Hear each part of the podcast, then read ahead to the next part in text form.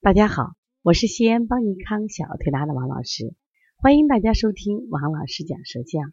今天呢，我想分享的是三个妈妈的舌象比较。平常我们都是讲孩子，可是今天为什么讲妈妈呢？我觉着我们的妈妈在人生中也要当当主角了，因为他们太辛苦了，特别是这些二胎妈妈啊。然后呢，可能真的在人生经验上，就是当妈妈的经验上还没有准备好，二胎来了以后呢。整个就乱套了，老大也出了问题了啊，老二也不知道怎么带，那很多妈妈就患上了焦虑症或者抑郁症，或者变得很烦躁，生活质量都下降。那我们今天来通过三个摄像的妈妈来分析一下啊，如何去看妈妈的摄像，也通过看摄像如何去理解和体贴妈妈。特别是这个这一期的这个栏目，我希望更多的爸爸能听到，为什么呢？让爸爸去。多给妈妈去分担一点这个家务事儿。我们把这个舌象呢，从左到右就分成一号、二号、三号。这三个舌象呢，嗯，他们要说共同点呢，我觉得颜色还好，就是颜色真还不错，因为他们整体拍下来，你看色系是一致的啊，就是这个气血都还行。那么第一个妈妈，她就感觉说，她说王老师啊，我给我的孩子讲故事啊，就这个故事我念一会儿都喘不上气来。你说我咋就气那么虚呢？我来看舌头，你看他的舌头第一号舌象在舌前肺区的时候，是不是两坑？那两个坑刚好你画俩圈，刚好是什么呀？肺。我说你典型的肺气不足。第二个呢，这个孩子刚好这两天老发烧不退，妈妈呢啊有点烦躁，所以体内你看有两条肝郁线，我们给你画出来啊，两条肝郁线就是胎线，这个叫半下线，看见了没？这妈妈这有点郁结啊，孩子烧不退，内心烦，而且他的颜色变黄了，所以整体太腻，而且黄，说体内有湿热，有湿热啊。再一个什么呀，就是肺气不足。说肺气不足，它会导致他什么呀，说话没力啊，经常啊办事了就感觉效率不是很高。那么胎腻，然后呢，包括有肝郁线，说明他现在内心还比较烦躁。然后我们第二个妈妈呢？她这个舌头，你看完全跟第一个妈妈就不一样。第一个妈妈是凹陷型，我们凹陷为什么呀？虚嘛。这个妈妈是高凸为实，这妈妈就是堵着嘞。她说我屁可多了啊，我想去医院检查一下肠道有什么问题。我说你看你肠腹胀胀气，那这个妈妈她整体是高凸的，从前到后。我说你焦虑呢，睡不好觉。她说就是就是，老公在旁边也说，哎呀，整晚的不睡觉。他说我的孩子啊。你有腺样体、鼻甲肥大，我也睡不好。我说关键是啥？你也操心操太多。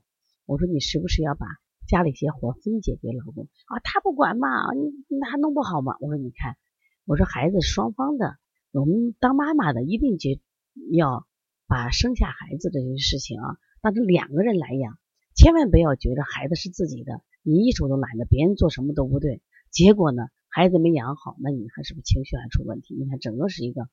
啊，高凸的舌，说气滞的舌，所以说这个妈妈呢，她更多的要调节什么呀？放松自己这个心情，要放下孩子，所以她调的时候，我们就要用理气的方法。第一个妈妈，我给她建议用的是红枣、山药，我说补气的方法。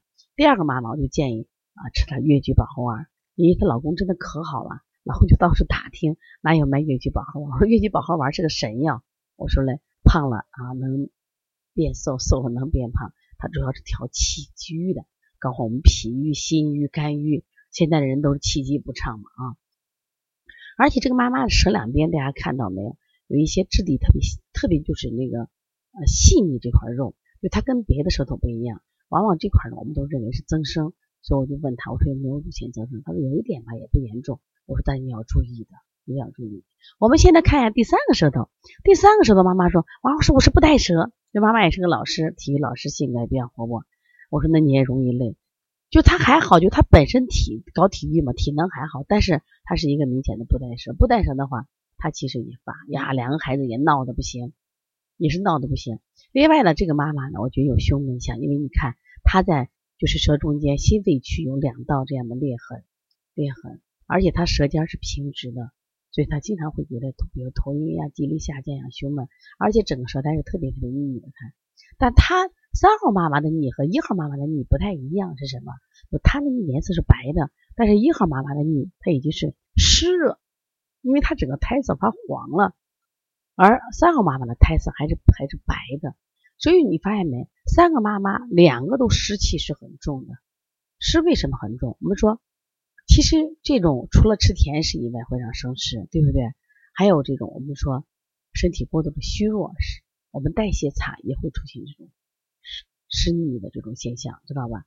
所以我们经常说，舌面一分腻，就身体一分湿。说湿气呢，有时候会淤，就是我们说就是会淤堵我们的气机。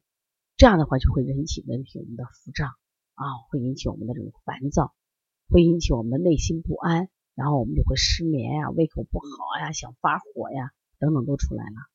所以说这三个妈妈的舌头其实没有太标准的舌象，是因为妈妈其实都很辛苦，特别是当孩子生病的时候，其实第一时间啊去照顾的孩照顾孩子的基本都是妈妈，所以我们也希望爸爸们多体谅妈妈啊。啊，多干点家务活啊，或者在孩子的陪伴上啊，多陪伴孩子，让妈妈呢多给他休息时间。另外呢，就是我希望爸爸也要介入到育儿中来，学习一下育儿的成长知识。否则的话啊，你家里的所有担子都压给了妈妈，妈妈会承受不了的。那最近呢，就是马伊琍和文章的这个离婚案，嗯，他们的官宣嘛，在网上吵的好好多天了，大家都很火爆。实际上，我就想，实际这个。离婚当然有原因的，有原因的。那我们想，当爸妈离婚以后，他一个五岁，一个十岁的女孩，会不会受伤害呢？就是当我们有时间啊，夫妻俩没有处好的时候，可能我们呢可以任性的去离婚。但是，那一个五岁，一个十岁的孩子，在他成长过程中又会缺乏这种父爱，他会出现新的问题。所以说，我们现在很多孩子的疾病，包括大人的疾病，都是身体不能消解的负能量在不断的冲击。摧垮我们的身体，让我们去生病。因此，我就想，在养育育儿的路上是一个漫长的、也艰难的，需要不断成长的过程。所以，希望我们妈妈学会放手，学会我们让我们的爸爸要及时的介入到我们的育儿过程中来，这样呢，才能让我们的家庭和满幸福。如果大家呢有什么问题，也可以加我的电话：幺三五七幺九幺六四八九。如果有什么问题啊，需要加微信咨询的话。可以加幺七七九幺四零三三零七。